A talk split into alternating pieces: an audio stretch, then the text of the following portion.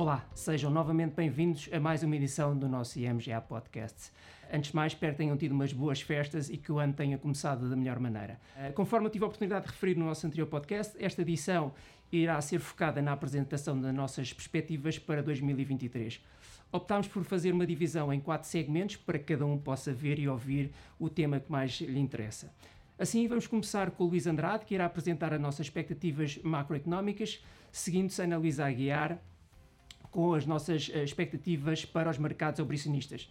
Depois teremos uh, duas estreias nos nossos podcasts, nomeadamente o David Afonso, que irá apresentar as nossas perspectivas para os mercados acionistas, e finalmente a Marta Martins, que vai falar um bocadinho do posicionamento dos nossos fundos multiativos. Espero que gostem e continuem a subscrever as nossas redes sociais em arroba Gestão de Ativos. Um, da minha parte, resta despedir-me e desejar a todos a continuação do excelente 2023, recheado de bons investimentos. Até breve. O plano de fundo para o desempenho das principais classes ativas em 2023 é um enquadramento económico muito desafiante.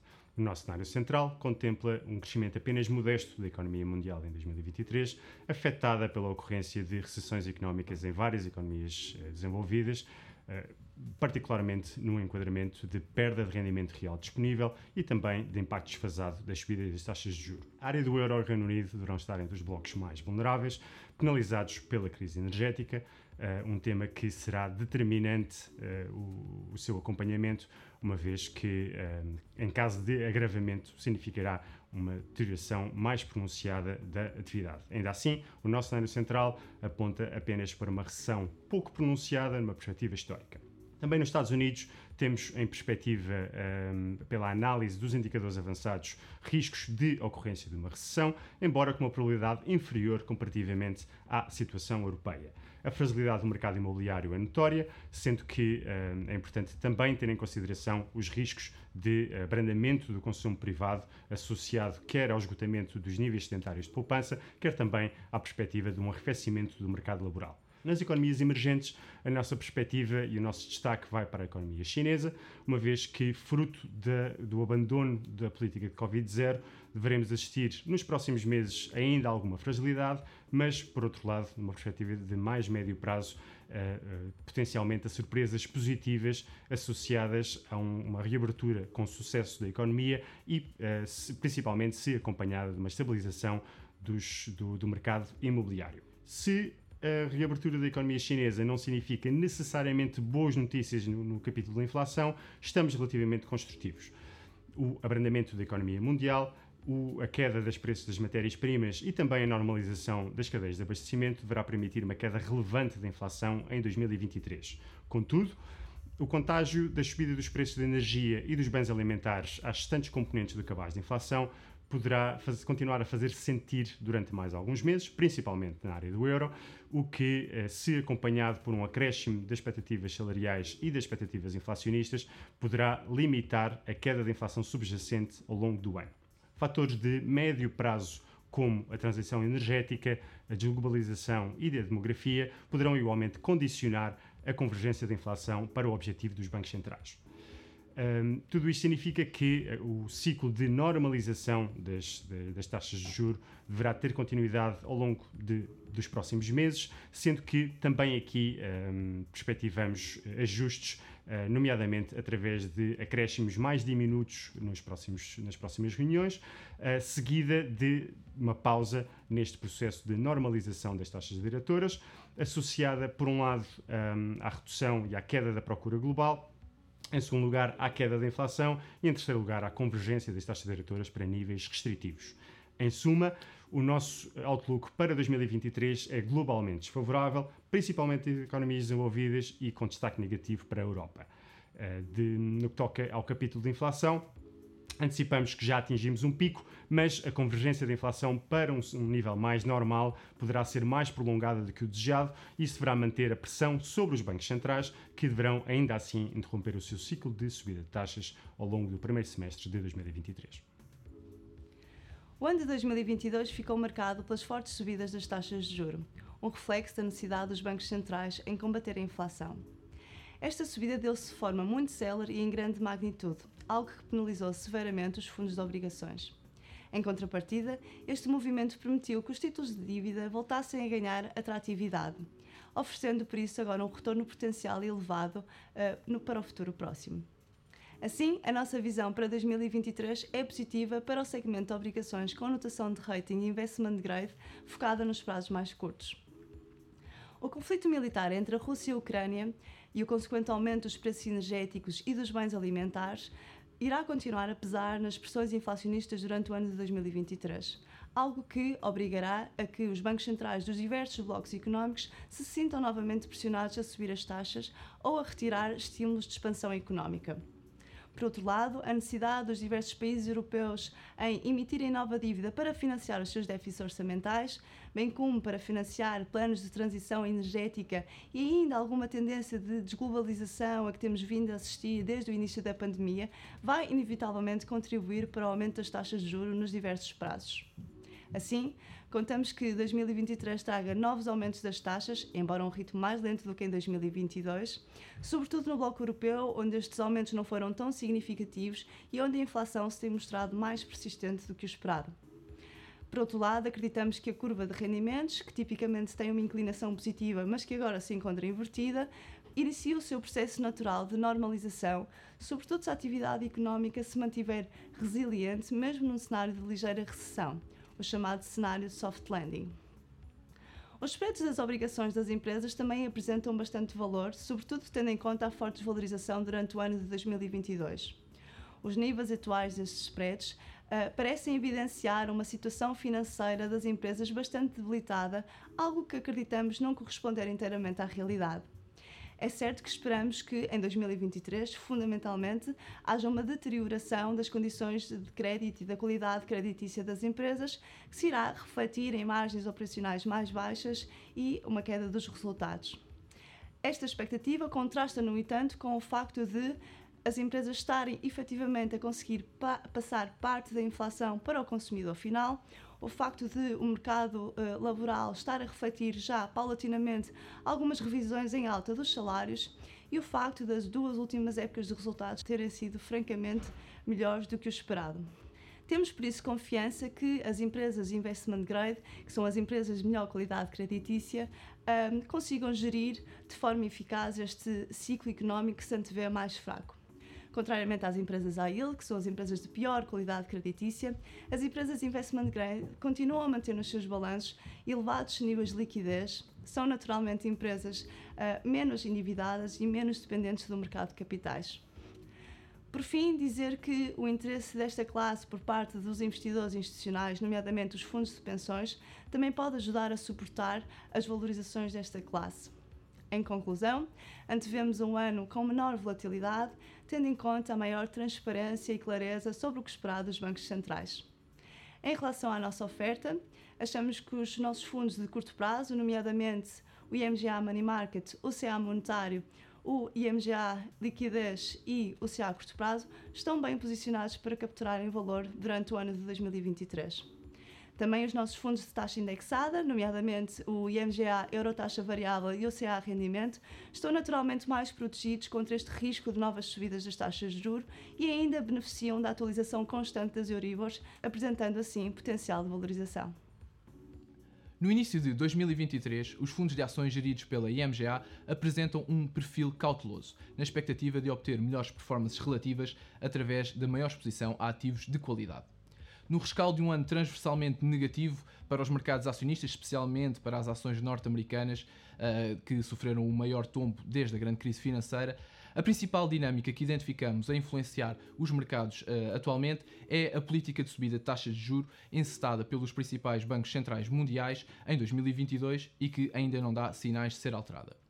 Historicamente, a um período de subidas de taxas de juros que estamos a assistir, uh, está associado também uma recessão económica. Consideramos que este risco ainda está bastante presente uh, nos mercados hoje em dia, uma vez que as principais economias mundiais se encontram em abrandamento e as taxas de inflação estão a recuar, mas apenas moderadamente. Assim, neste contexto, consideramos que há uma clara mudança de paradigma tanto para empresas como para os consumidores.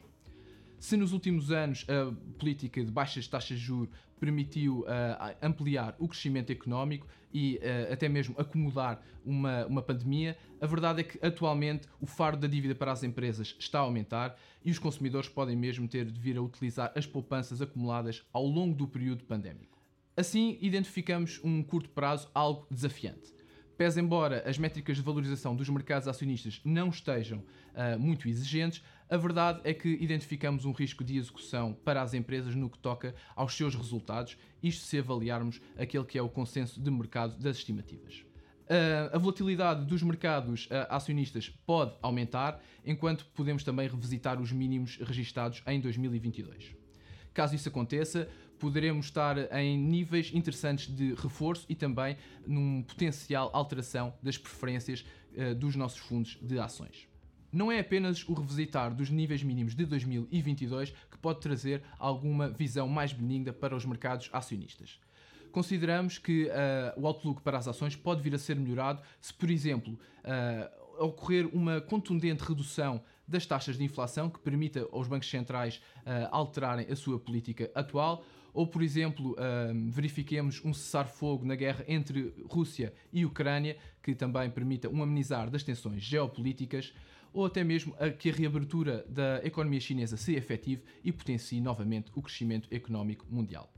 Recordo que possibilitamos aos nossos investidores exposição diversificada e profissional aos principais mercados acionistas através dos cinco fundos que compõem a sua oferta. Deixem-me dar um exemplo de como é que a nossa visão uh, dos mercados atualmente uh, se coaduna com o nosso posicionamento num dos nossos fundos.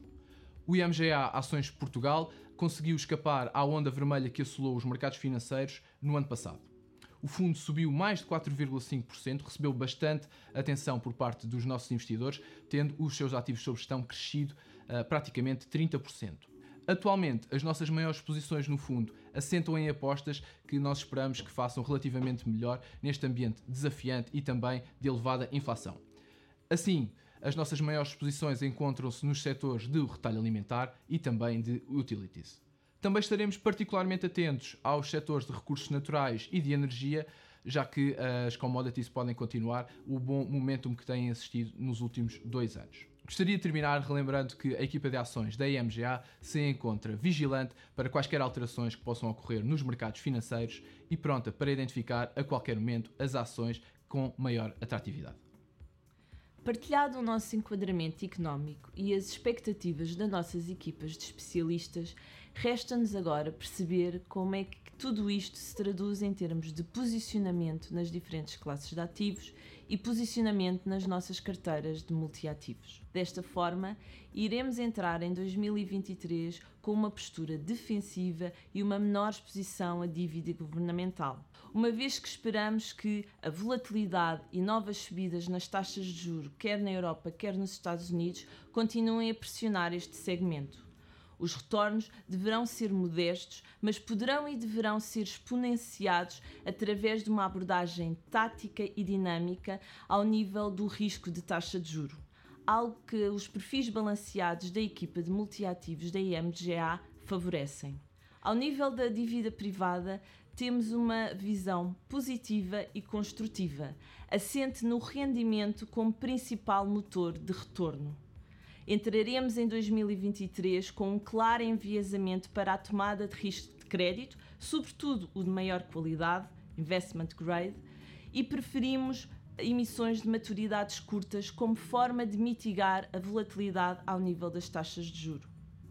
A verdade é que este mercado encontra-se atualmente com níveis de valorização e spread bastante atrativos e que, na nossa opinião, são mais do que suficientes para fazer face não só a subidas na taxa de juro, mas também a alargamentos dos spreads decorrentes de aumentos nos níveis de incumprimento e ou uma deterioração na qualidade de crédito dos diferentes emitentes.